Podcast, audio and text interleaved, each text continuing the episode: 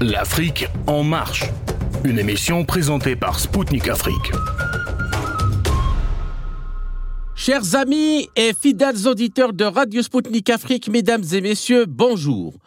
Je suis très heureux de vous retrouver pour une nouvelle édition de l'Afrique en marche. Mon invité aujourd'hui est Abdelrahmi Bessaha, ancien fonctionnaire du Fonds monétaire international FMI, expert international en macroéconomie et gestion de crise et conseiller auprès de plusieurs gouvernements, notamment africains. Avec lui, nous allons dresser le bilan politique, économique et géostratégique de l'année 2022. Nous essayerons alors d'identifier les défis qui se poseront à la communauté internationale en 2023 en matière d'économie, de finances, de santé, de nutrition, de sécurité et de défense et enfin de climat. Tous les développements sur ces questions fondamentales avec mon invité Abdelrahmi Bessaha dans quelques instants. À tout de suite. Si les années 2020 et 2021 ont été marquées par la pandémie de Covid-19 et son impact sur l'économie mondiale, 2022 est celle de l'opération spéciale russe en Ukraine et les risques qui lui sont associés dans tous les domaines économiques, financiers, énergétiques, alimentaires, sécuritaires et de défense. En effet, outre les chocs alimentaires et énergétiques, le conflit en Ukraine a engendré une accélération de l'inflation à l'échelle mondiale, alors qu'elle était déjà bien ancrée depuis au moins deux ans à cause des répercussions désastreuses des confinements, notamment dans les pays émergents comme la Chine. Cette situation a forcé un processus de resserrement des conditions financières tirant l'économie mondiale inexorablement vers une récession en 2023. Ainsi, des questions fondamentales se posent en cette fin d'année 2022 à tous les pays du monde et elles sont bien parties pour peser sur 2023. Les plus importantes sont la crise structurelle et non cyclique de l'économie mondiale, due notamment à l'inflation galopante et au niveau abyssal de la dette, sur fond de tensions géopolitiques et sécuritaire et du chaos sur les marchés de l'énergie et des produits alimentaires. Et la transition énergétique, qui est loin de susciter une convergence de vues et d'actions en période de choc énergétique. Pour analyser ces questions fondamentales et leur retombées sur les pays africains, ainsi que les nécessaires recalibrages des politiques publiques en 2023, l'Afrique en marche reçoit Abdelrahmi Bessaha, ancien fonctionnaire du Fonds monétaire international FMI, expert international en macroéconomie et gestion de crise et conseiller auprès de plusieurs gouvernements, notamment africains. Bonjour et merci de nous avoir euh, honorés en nous accordant euh, cet euh, entretien. Bonjour, cher ami, je suis là, donc je vous écoute, c'est un plaisir. Euh, le plaisir est partagé. Alors, euh, comme je vous l'ai déjà expliqué, notre euh, émission concerne le bilan de l'année. Donc, ma première question, en partant des situations économiques dans les grandes économies du monde, comme les États-Unis, la Chine, le Japon, la Russie, l'Union européenne, dont la situation qui a été héritée de de la crise de, la pandémie de Covid-19, puis l'opération spéciale russe en Ukraine. Alors, il y a un ralentissement, voire une récession. Je parle sous votre contrôle. Est-ce que vous confirmez ce scénario-là pour l'année 2023 Très bien. Je pense qu'il faut se donner une perspective. Depuis euh, le début de l'année 2020, l'économie mondiale fait face à des chocs successifs. Le premier choc a été bien entendu la pandémie suivi d'un choc pétrolier et qui a entraîné la fermeture de l'économie mondiale, ce qui n'a jamais été observé dans le passé. Au moment de l'ouverture, grâce aux campagnes de vaccination, grâce aussi aux appuis budgétaires et monétaires des différents pays, l'économie mondiale a pu réouvrir, mais avec un certain nombre de problèmes en ce qui concerne l'offre parce que les chaînes de valeur avaient été perturbées. Un certain nombre d'entreprises qui travaillaient dans ce sens ont disparu. Euh, beaucoup de travailleurs, bien entendu, sont morts, etc. La pression de la demande sur une offre qui était plus faible a entraîné un premier, euh, un premier jet de l'inflation. Et cette inflation a donné lieu à des débats. Est-ce que c'est une inflation qui est transitoire ou une inflation plus longue à la mesure où elle a des raisons structurelles. Il s'est avéré au bout de six mois, à la fin de l'année 2021, il y avait quand même un consensus que c'est une inflation structurelle qui est là pour durer. Et ceci a entraîné au début de 2022 une série de d'ajustements des politiques monétaires de la part des grandes banques centrales, dont la Banque centrale des États-Unis. Qu'est-ce qu'elles ont fait face à l'inflation? Elles ont bien entendu augmenté les taux d'intérêt. Mais en augmentant les taux d'intérêt, les risques sont, euh, sont, sont, très clairs. Le premier risque, c'est bien entendu un ralentissement de l'activité économique mondiale. Le second risque, c'est que cela a entraîné une appréciation du dollar une appréciation du dollar, tout simplement parce que si les taux d'intérêt montent aux États-Unis, toute une série de capitaux viennent aux États-Unis, ce qui entraîne une appréciation du dollar et avec une série de conséquences sur les pays émergents, sur les pays sous-développés en termes, bien entendu, d'un surenchérissement du coût des importations, ce qui aggrave l'inflation, un accroissement de l'endettement d'un grand nombre de pays et surtout une difficulté à faire reprendre l'activité. Alors, dans ce contexte, ajoutons un nouveau euh, choc à l'économie mondiale, c'est le conflit en Ukraine. Le conflit en Ukraine s'est traduit par deux nouveaux chocs, un choc énergétique et un choc alimentaire. Pourquoi? Parce que l'Ukraine est un, bien entendu un, grenier, le grenier du monde, a une place importante dans l'agriculture mondiale. Et la Russie a une place importante sur le marché énergétique mondial. Ça a bien entendu relancé l'inflation et aggravé la, la, sécurité alimentaire, augmenté les dettes d'un grand nombre de pays, etc. Euh, quelques mois plus tard, après euh, ce conflit, il y a quand même aujourd'hui, on sent D'abord, le conflit euh, a permis, d'abord, il y a eu l'accord sur le grain, il y a eu aussi euh, un ralentissement des prix du pétrole, euh, un ralentissement de l'augmentation des, produits alimentaires. Donc, il y a un certain effet sur l'inflation mondiale. Mais, pour pas se faire des illusions, les niveaux de l'inflation mondiale, les niveaux de l'inflation dans les pays restent quand même très élevés, entre 6,5, 7, 10% la question qui se pose aujourd'hui pour certains, faut-il ralentir le rythme des augmentations des taux d'intérêt pour continuer à combattre l'inflation? Ou bien euh, faire une pause. La pause doit être écartée. La pause doit être écartée parce que l'inflation n'est pas vaincue, elle est d'origine structurelle. Certes, il y a des améliorations au niveau des chaînes de valeur, mais les taux restent très élevés, les taux d'inflation. Alors, ce à quoi pense un certain nombre de banques centrales, c'est de faire des augmentations moindres. Par exemple, les États-Unis ont fait six augmentations. Aujourd'hui, justement, la Banque fédérale euh, des États-Unis se réunit et je pense qu'ils vont aller vers 0,50. Le combat contre l'inflation continue pour essayer de limiter les dégâts sur la croissance et sur l'investissement. Voilà un peu ce que nous pouvons dire comme entrée. Bien.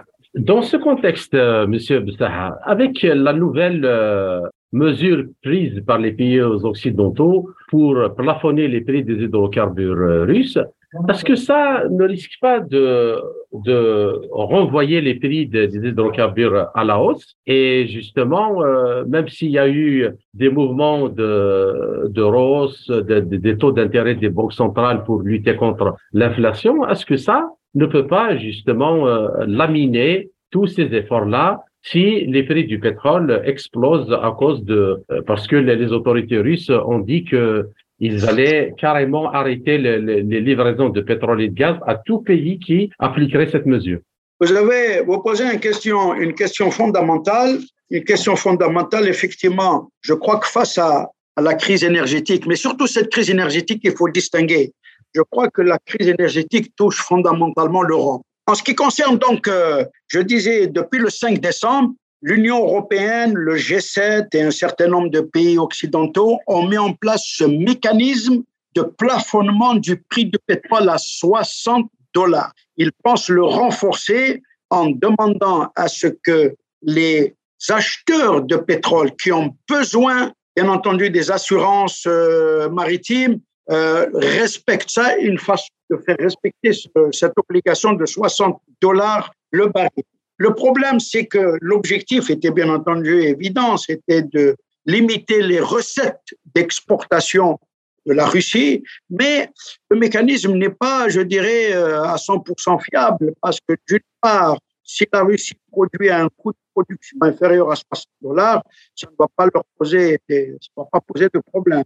Deuxièmement, c'est si il y a une, je dirais, une pénurie de, gaz ou de pétrole pendant cet hiver, parce que personne ne sait comment l'hiver va se passer, il est clair que l'impact sur euh, de cette mesure va être également limité. Et finalement, le système énergétique global, il est beaucoup plus complexe qu'on le pense, et je ne pense pas que ce mécanisme va pouvoir modifier quoi que ce soit il va peut-être avoir un certain nombre de dommages. Et de façon globale, tous les spécialistes s'accordent à dire, y compris au niveau des pays occidentaux, que ce mécanisme peut ne pas avoir tous les effets escomptés.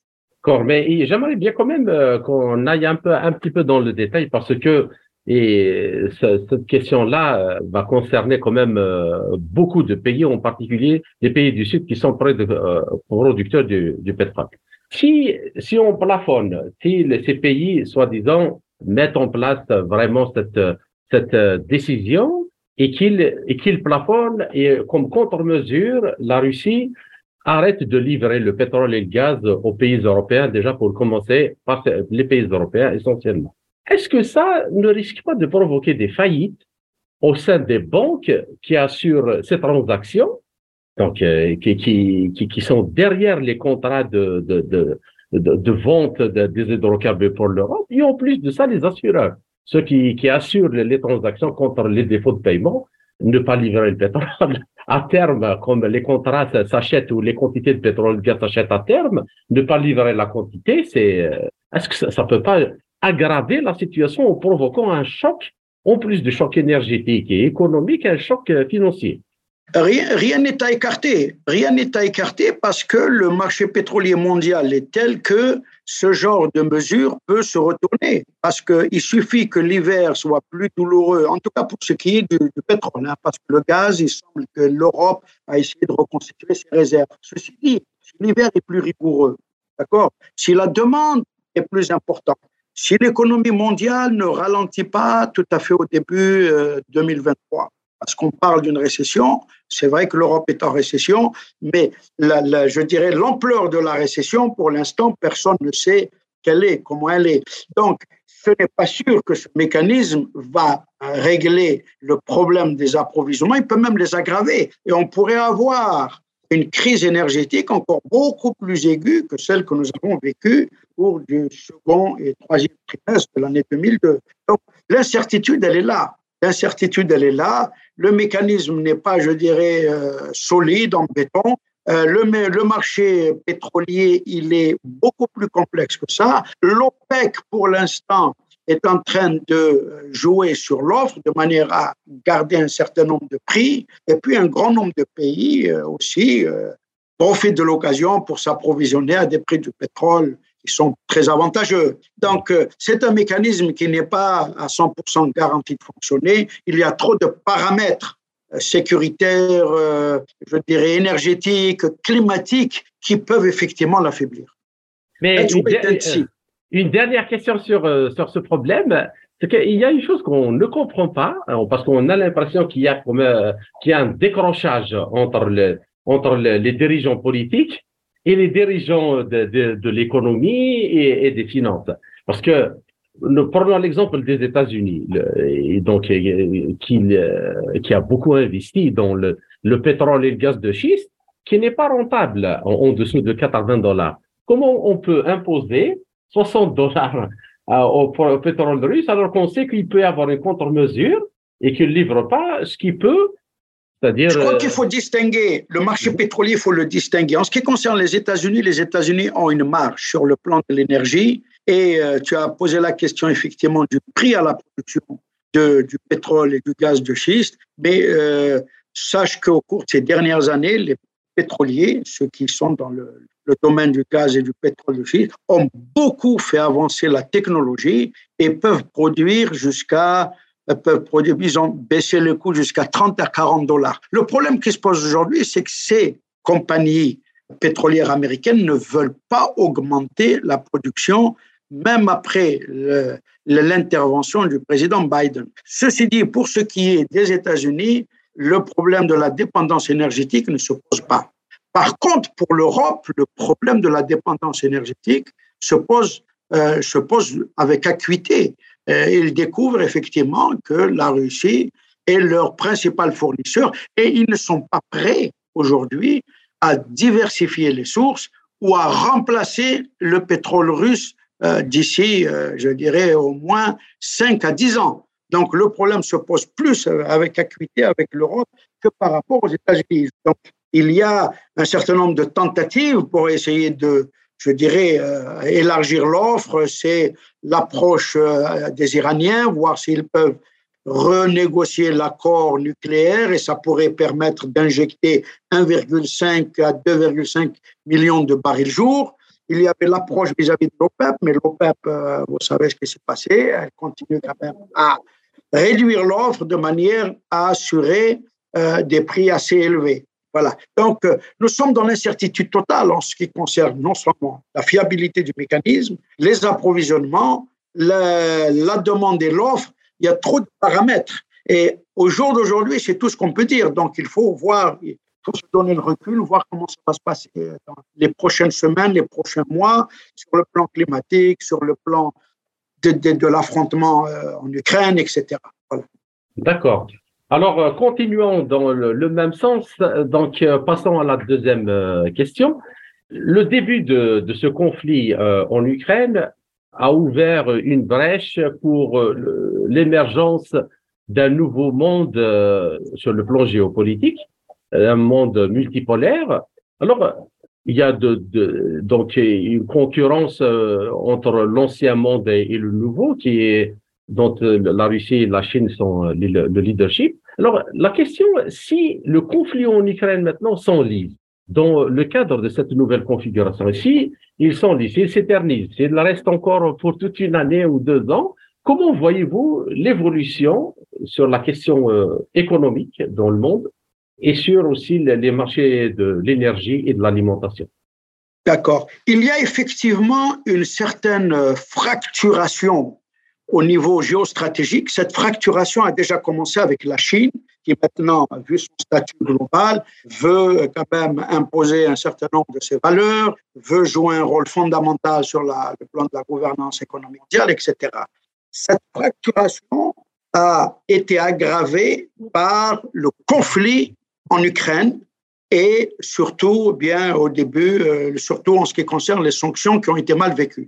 Mais Rappelons-nous une chose, la réalité aujourd'hui économique, c'est qu'il y a une économie mondiale et personne n'a intérêt à ce que le conflit perdure. Parce que plus il perdure, plus l'économie mondiale est affaiblie, plus tout le monde euh, perd dans la, que ce soit la Chine, les États-Unis, la Russie, l'Europe. Donc, il est, euh, je dirais, il est recommandé qu'on trouve une solution diplomatique à ce conflit. Il n'y a pas d'issue militaire à des conflits dans ce monde d'aujourd'hui. Il faut trouver une solution diplomatique pour ramener la sécurité et la paix, relancer les échanges économiques et retravailler dans le sens d'une économie mondiale. Pour l'instant, à la différence du, du, passé de la guerre froide, pendant la guerre froide, il y avait deux camps, il y avait deux économies. Aujourd'hui, il y a une fracturation, mais il y a une seule économie mondiale. Donc, mhm. euh, c'est pour ça qu'il est très important de relancer les bases de la coopération, relancer le processus de paix, trouver des solutions diplomatiques au conflit pour le bien de tout le monde et de l'humanité. Et euh, d'accord, euh, je vous remercie, mais j'aimerais quand même que vous nous disiez un mot dans le cas où les choses donc euh, ne s'arrêtent pas de, de si vite. L'Afrique, l'Afrique en termes de sécurité énergétique, alimentaire, sanitaire, comment comment les choses pourraient évoluer pour elle? Ben déjà l'Afrique est ressorti très endommagé de la pandémie, très, très endommagé de la pandémie pour une raison toute simple. D'abord, il y a eu un problème au niveau de la vaccination. Euh, ils n'ont pas pu acquérir les vaccins nécessaires. Il y a eu un second problème, c'est au niveau des appuis budgétaires et des appuis monétaires que beaucoup de pays ont mis en place. Les appuis budgétaires et monétaires mis en place en Afrique ont été très faibles. Donc, l'Afrique est sortie de la pandémie avec beaucoup de dommages structurels, un affaiblissement de la, de l'activité économique, un endettement en hausse, une montée de la pauvreté, un recul par rapport à tous les progrès qui avaient été faits avant la pandémie. il est clair que le conflit en Ukraine n'a pas facilité encore la tâche. Il est clair que dans le cadre de ce conflit, les pays africains ont eu beaucoup de problèmes au niveau de la sécurité alimentaire. Rappelez-vous que c'est Macky Sall, en tant que, en qualité de président de l'Union africaine, qui a rendu visite à M. Poutine pour discuter éventuellement d'un accord sur le grain. Donc, si le conflit perdure, il est clair que l'Afrique va davantage aggraver ses problèmes parce que ses débouchés en matière économique vont être réduits par le ralentissement de l'économie, sa sécurité alimentaire va être mise à bas, et puis ces pays, les pays d'Afrique, ne sont pas équipés pour faire face à une multitude de chocs tels que ceux que nous voyons depuis 2020. Si nous n'avons jamais vu dans le monde tous ces chocs. Il y a eu effectivement une pandémie, les pandémies, y a toujours eu, mais pas de cette ampleur. Il y a eu euh, un choc alimentaire en 2014, l'Afrique a déjà payé un prix il y a eu d'autres problèmes sécuritaires, mais jamais, jamais euh, le monde n'a vu cette succession de chocs et c'est un problème fondamental et très difficile pour les pays euh, en développement, notamment l'Afrique. Mais euh, pensez-vous que, en dépit de le, conflit, c'est-à-dire de ce qu'il engendre, parce que personne ne veut de cette guerre-là, en réalité, de ce qui engendre comme euh, perte humaine et, et matérielle. Mais est-ce que vous pensez que l'émergence d'un monde multipolaire, c'est un, facteur qui va jouer dans le sens de la stabilité euh, du monde sur le plan sécuritaire et de défense, mais aussi dans le sens de l'établissement d'un système économique plus éthique, plus euh, équilibré et plus juste pour toutes les régions de la planète. Je crois qu'en matière de... C'est vrai que sur le plan de la gouvernance euh, géostratégique, il y a des fractures qui sont évidentes et qui ressortent, mais ces fractures idéologiques sont en fait le prolongement de fractures économiques, c'est-à-dire de, la gouvernance économique mondiale actuelle. Il y a effectivement un certain nombre de pays qui sont au centre de l'économie mondiale. Et nous sommes tous rattachés, les pays sont rattachés à l'économie mondiale. Donc, ce qu'il peut y avoir, il faut pas, il faut, je pense qu'il faut pas rêver, il faut pas penser que la gouvernance économique mondiale va être partagée équitablement entre les pays avancés et les pays pauvres. Parce que je rappelle que tous ces chocs, en fait, ont aggravé les inégalités, non seulement au niveau des pays, mais entre les pays. Les pays avancés, c'est beaucoup mieux de la pandémie et des chocs pétroliers, beaucoup mieux que les pays émergents, beaucoup mieux que les pays sous-développés, parce que ils ont accès au marché financier parce qu'ils ont accès à plus de vaccins. Donc, il y a déjà une dichotomie entre ces pays-là, les pays avancés, et le reste du monde, c'est-à-dire les pays euh, émergents et les pays en sous-développement. Là, le gap ne va pas être réduit parce que la gouvernance mondiale, elle est ce qu'elle est. On va peut-être associer un certain nombre de pays euh, à, la, à, la, discussion, aux consultations, mais il ne faut pas penser que le pouvoir de décision va être, euh, va être partagé du jour au lendemain, etc. Cependant, il faut aussi prendre en considération ce que nous appelons aujourd'hui les spillback effects. C'est-à-dire qu'aujourd'hui, quand vous avez des problèmes au niveau de l'économie des pays avancés, leurs effets se répercutent sur les autres pays. Si vous prenez par exemple l'appréciation du dollar, ça a des effets négatifs sur le reste du monde. Mais si ces pays sont touchés par l'appréciation du dollar, il y a un effet boomerang qui revient à affecter les pays avancés, parce que si ces pays sont endettés, leur demande va baisser. Si leur demande baisse, ça va affecter plus ou moins, bien entendu, les exportations des pays du, euh, les pays avancés. Donc, il y a cette euh, liaison et cette symbiose entre tous les pays du monde où il faut coopérer, mais de là à ce que ça ait un partage de la gouvernance économique mondiale, moi je n'y crois pas.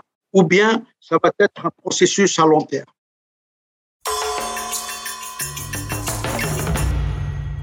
Chers auditeurs, vous êtes toujours sur Radio Sputnik Afrique. Je suis Kamal Louadj, animateur de l'Afrique en marche. Mon invité aujourd'hui est Abderrahmi Bessaha, ancien fonctionnaire au Fonds monétaire international FMI expert international en macroéconomie et gestion de crise et conseiller auprès de plusieurs gouvernements, notamment africains. En résumé de cette première partie, il est important de noter, selon mon interlocuteur, que l'inflation que connaît le monde aujourd'hui trouve son origine d'abord dans les dysfonctionnements structurels des différentes économies. Les choses se sont effectivement rapidement dégradées depuis février 2022 et le déclenchement de l'opération russe en Ukraine. Mais ce conflit n'est que le dernier épisode d'un processus lent. Si la situation en Ukraine s'enlise, les conséquences, notamment sur les pays européens et les pays pauvres, seront désastreuses.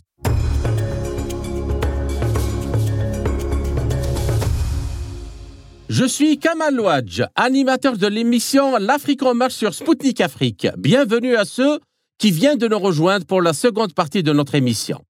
Mon invité est aujourd'hui Abdelrahmi Bessaha, ancien fonctionnaire au Fonds monétaire international FMI, expert international en macroéconomie et gestion de crise et conseiller auprès de plusieurs gouvernements, notamment africains.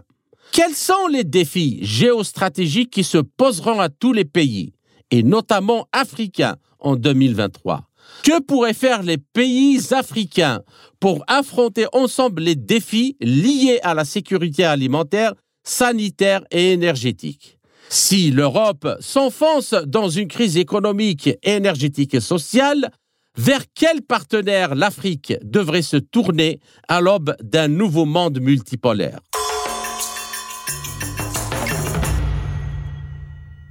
Merci, c'est une question extrêmement importante qu'il faut se poser actuellement. Il y a toujours eu des défis géostratégiques, mais la période que nous vivons est particulièrement, euh, je dirais, particulièrement vulnérable en termes de défis géostratégiques.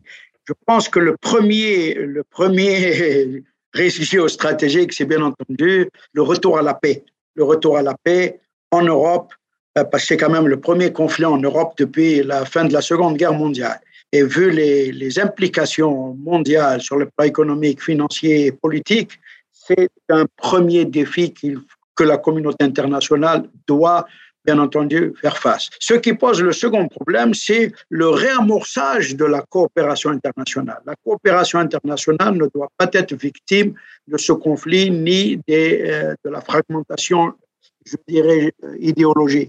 Il faut continuer à travailler ensemble. Pourquoi?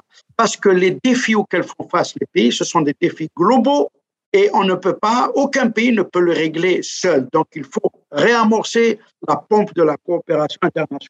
Il y a un autre défi que nous connaissons tous, c'est les bouleversements climatiques qui ont des effets économiques colossaux. Chaque hiver, chaque été, chaque printemps, euh, dans chaque coin de la planète, il y a des feux, il y a des, inondations, il y a des, des, choses qui coûtent très cher sur le plan économique, financier et même humain.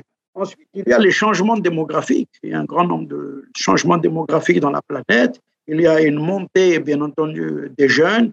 Et il y a, euh, donc, il faut trouver, il faut trouver des emplois, il faut les habiller, il faut les éduquer, etc.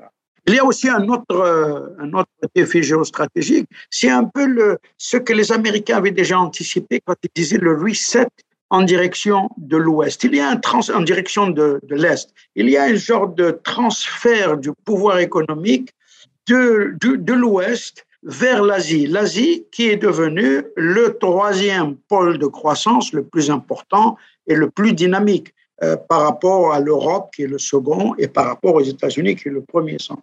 Vous avez aussi un autre élément fondamental, c'est la montée des crypto-monnaies. Mais ce n'est pas la montée des crypto-monnaies qui pose problème c'est la financiarisation de ces crypto-monnaies qui peuvent poser des risques pour les systèmes financiers, pour les systèmes économiques et bien entendu pour le devenir de, la finance. Vous voulez dire que si elles prennent une dimension systémique, un poids systémique, s'il y a le, et qu'elles se transforment en forme de bulle de spéculation euh, gonflée d'une manière artificielle? Absolument, absolument. Un éclatement d'une bulle. Oui. Donc, vous avez des, des, plateformes qui prennent des dépôts pour créer des, des, une monnaie, je dirais, euh, une crypto-monnaie. Bon, c'est très bien. Mais à partir du moment où on passe à une deuxième phase, où il y a maintenant un marché des actifs en crypto, euh, crypto-actifs, qui ne sont pas régulés. Je vous rappelle que les plateformes de monnaie et les crypto-actifs ne sont pas régulés comme sont régulées les banques D'ailleurs, vous avez remarqué que dans la crise de 2008 et que la crise actuelle, le système financier mondial a tenu parce qu'il y a il y a toujours eu, je dirais, un regard macro-prudentiel, un renforcement des indicateurs macro-prudentiels pour éviter une déroute financière qui aurait des qui serait systémiquement catastrophique. Et vous avez aussi d'autres éléments, d'autres, je dirais, défis, la transformation des lieux de travail. Le lieu de travail n'est plus uniquement un lieu, euh, je dirais, avec une présence directe, mais le développement des technologies de l'information au cours de ces cinq, dix dernières années ont permis à des millions de gens de travailler de la maison et je pense que c'est un mouvement qui va continuer. Donc cela va permettre effectivement d'intégrer dans la force de travail, d'augmenter les taux de participation dans beaucoup de pays euh, et le dernier, euh, le dernier, euh, dernier, je dirais, défi géostratégique, ce sont les développements technologiques et sociaux qu'il faut prendre en charge parce que la technologie maintenant avance à grands pas depuis le milieu des années 90. Voilà un peu tous les défis, je dirais, géostratégiques. Mais plus particulièrement, il y a un défi sur lequel je voudrais mettre l'accent, c'est le cas de la Chine. La Chine fait face à un grand nombre de difficultés, telles qu'une démographie en déclin. Or, qui dit démographie en déclin, ça va affecter la croissance, parce que la croissance, c'est le résultat d'une combinaison. Et l'épargne, et l'épargne surtout. Et l'épargne des, ressources humaines et de capital. Ça, c'est le premier élément qui est en train de plomber l'économie chinoise. Le second élément, c'est la crise perpétuelle là dans le marché de l'immobilier qui n'est toujours pas réglé et qui est un véritable fardeau financier économique. Mais je, crois, je crois de mémoire, il y a eu une affaire de 69 millions de logements euh, fermés, non vendus.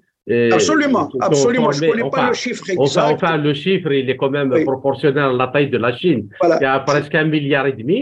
Mais ce n'est pas rien. Hein, absolument pas, absolument pas. Euh, je pense que euh, c'est effectivement un énorme poids sur l'économie, sur plutôt les perspectives de développement de l'économie chinoise. Et surtout, le dernier point qui a considérablement affaibli l'économie, rappelez-vous, l'économie chinoise avait des taux de croissance de 8-10% pendant des décades. Et aujourd'hui, nous parlons de 4%, ce qui est une catastrophe pour la Chine. C'est la gestion du Covid, la gestion du Covid a été une gestion défensive.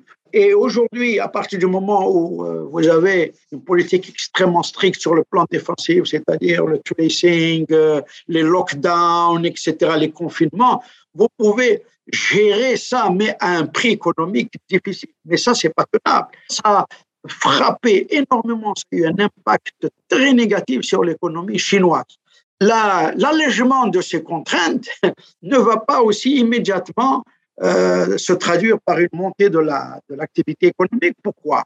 Parce qu'à partir du moment où vous autorisez les gens à sortir, les gens vont avoir des contacts, le virus va se transformer, d'autant plus que le taux de vaccination parmi les personnes âgées est très faible.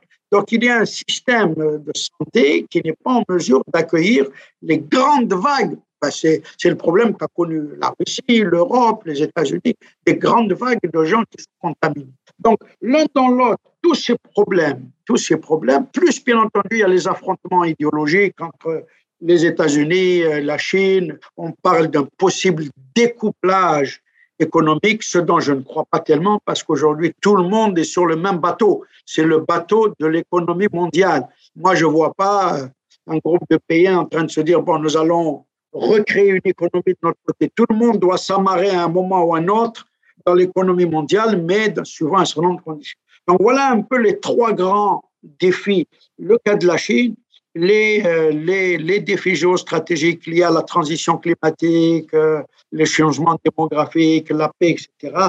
Et surtout la fragmentation de la coopération.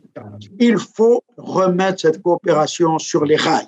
On ne peut pas affronter tous ces défis seul. Aucun pays ne peut le faire. D'accord. Une question, euh, monsieur Saher, euh, qui me semble très importante. Vous l'avez juste un peu effleuré quand vous avez abordé la question des crypto-monnaies. je voudrais vous poser une question sur euh, sur l'endettement mondial, sur la dette mondiale qui, euh, qui a atteint quand même des, des, niveaux astronomiques qui dépassent, je crois, les 210 000, actuellement 210 000 milliards de dollars. Alors 210, ouais, 210 milliards, oui. 210 000 milliards de dollars. Et alors que c'est, pendant des années où la production a décliné, justement, comme vous l'avez à juste titre rappelé, à cause de la pandémie, est-ce que cette dette-là ne risque pas de d'étrangler tout le monde? Alors qu'elle ne cesse d'augmenter à cause de, des plans de sauvetage et tout, et de l'endettement des États, notamment dans ce moment de crise, et alors que le monde connaît en même temps une récession et une baisse de la production. Est-ce qu'on va pas vers une catastrophe euh?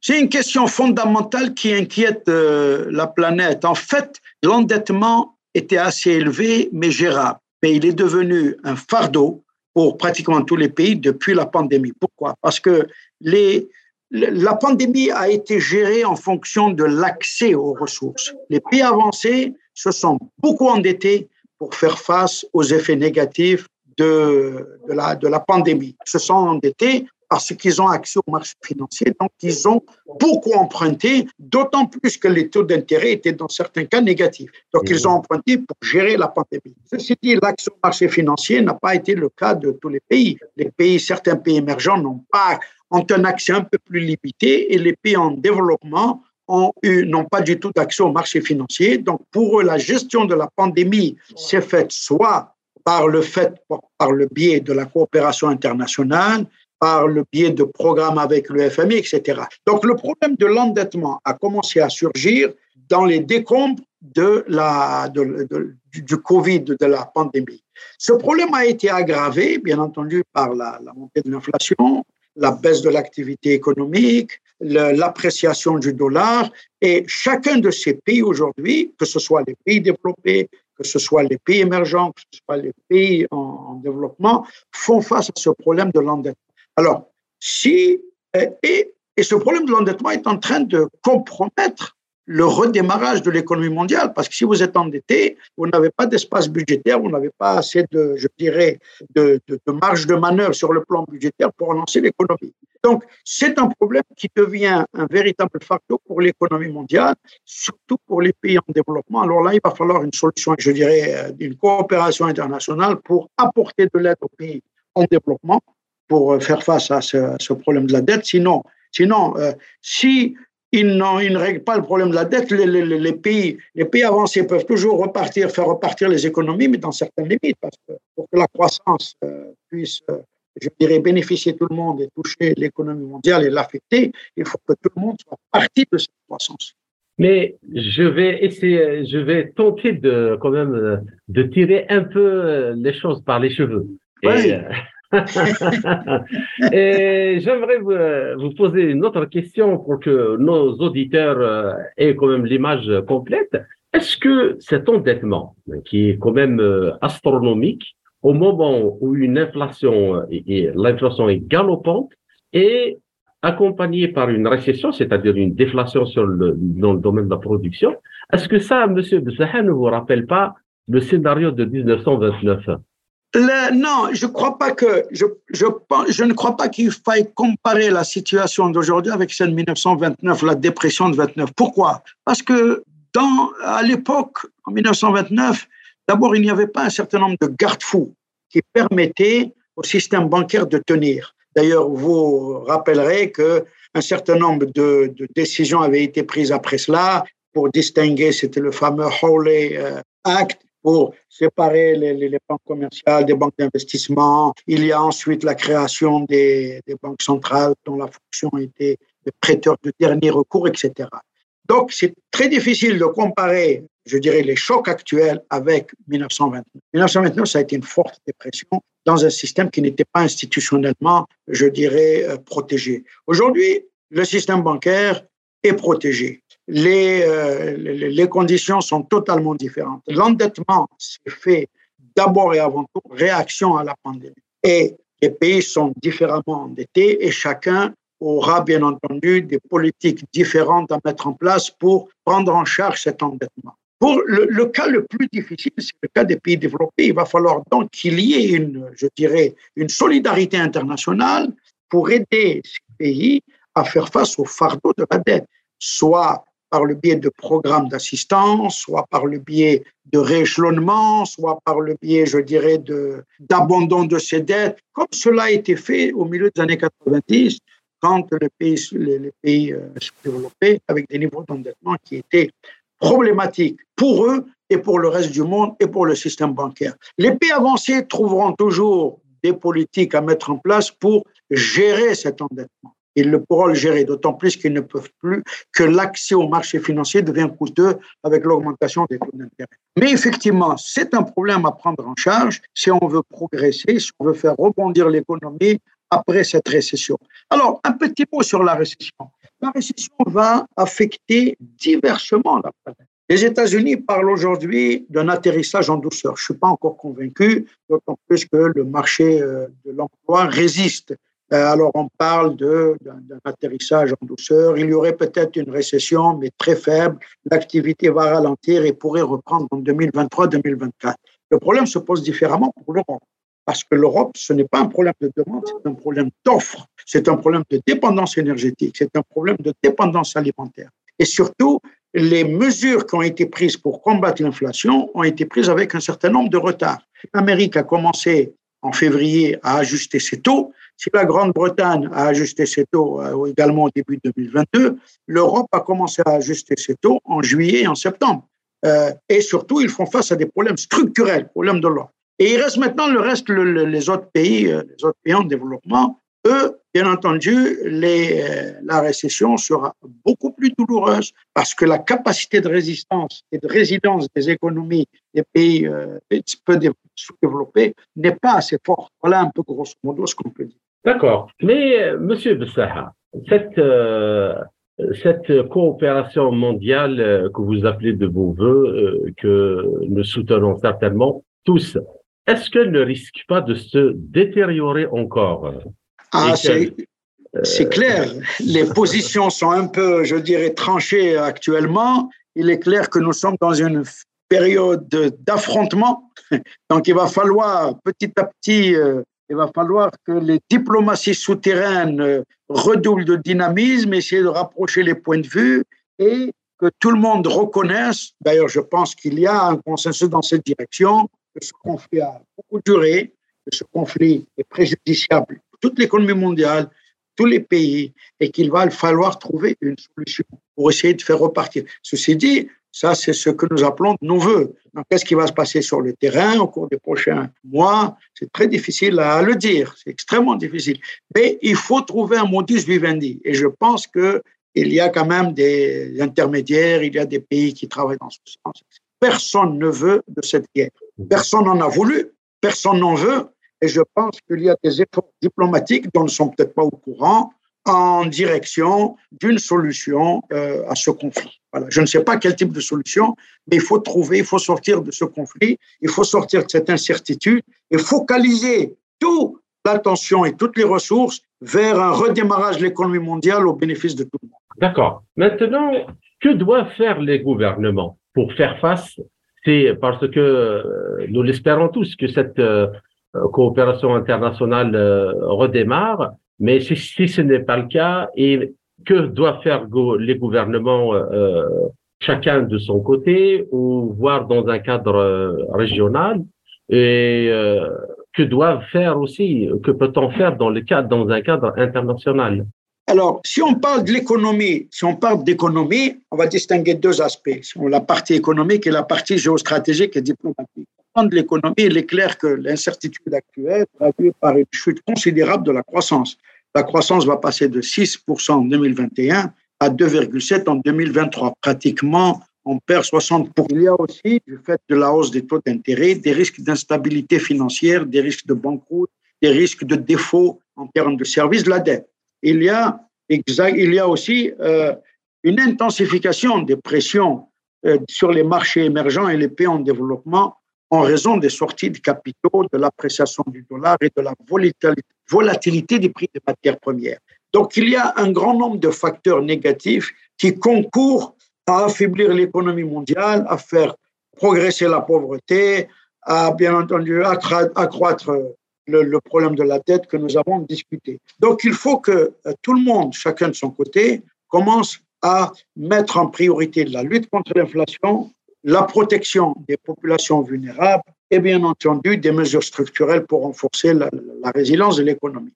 Maintenant, il reste la partie il reste la partie diplomatique et la partie géostratégique. C'est là, il faut coopérer, il faut la relancer parce que, comme je l'ai souligné, vous serez d'accord avec moi, aucun pays ne peut résoudre les problèmes de la transition écologique, aucun pays ne peut résoudre le problème de la démographie, aucun pays ne peut résoudre le problème de la paix, aucun, pays ne peut résoudre la volatilité des marchés énergétiques, des marchés alimentaires. Il faut une coopération, il faut la relancer. Il faut donc la relancer coûte que coûte. C'est le passage obligé. Même s'il va y avoir, je pense que au cours des trois, quatre prochains mois, les positions pourraient rester tranchées, mais je crois que chacun va faire son, son, son exercice d'introspection et de se dire, il faut qu'on coopère, il faut qu'on relance euh, les discussions internationales sur tous ces défis, sinon notre planète sera engloutie d'une façon ou d'une autre.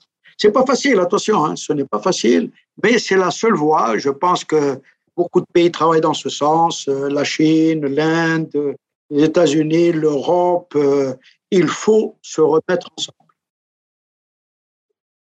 D'accord. Ben, je vous remercie, Monsieur Bessaha, euh, pour euh, votre patience et pour toutes euh, ces informations et ce débat passionnant. J'espère vous retrouver dans une autre occasion l'année prochaine. Merci beaucoup.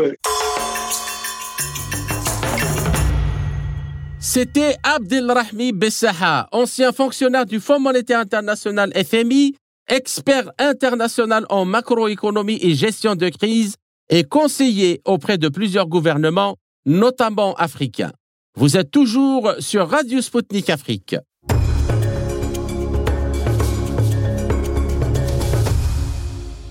Les défis géostratégiques les plus saillants qui se poseront au monde en 2023 sont, selon l'invité de l'Afrique en marche, l'opération spéciale russe en Ukraine, la paralysie du G20, la fragmentation des anciens schémas politiques les bouleversements climatiques, les changements démographiques, le transfert progressif du pouvoir économique d'ouest en est, les risques de la financiarisation des crypto-monnaies dans un contexte d'absence de régulation de la part des États, la transformation des lieux de travail et les changements sociaux et technologiques rapides, et enfin le risque de déclin démographique de la Chine avec toutes les répercussions sur la croissance interne à ce pays comme dans le reste du monde.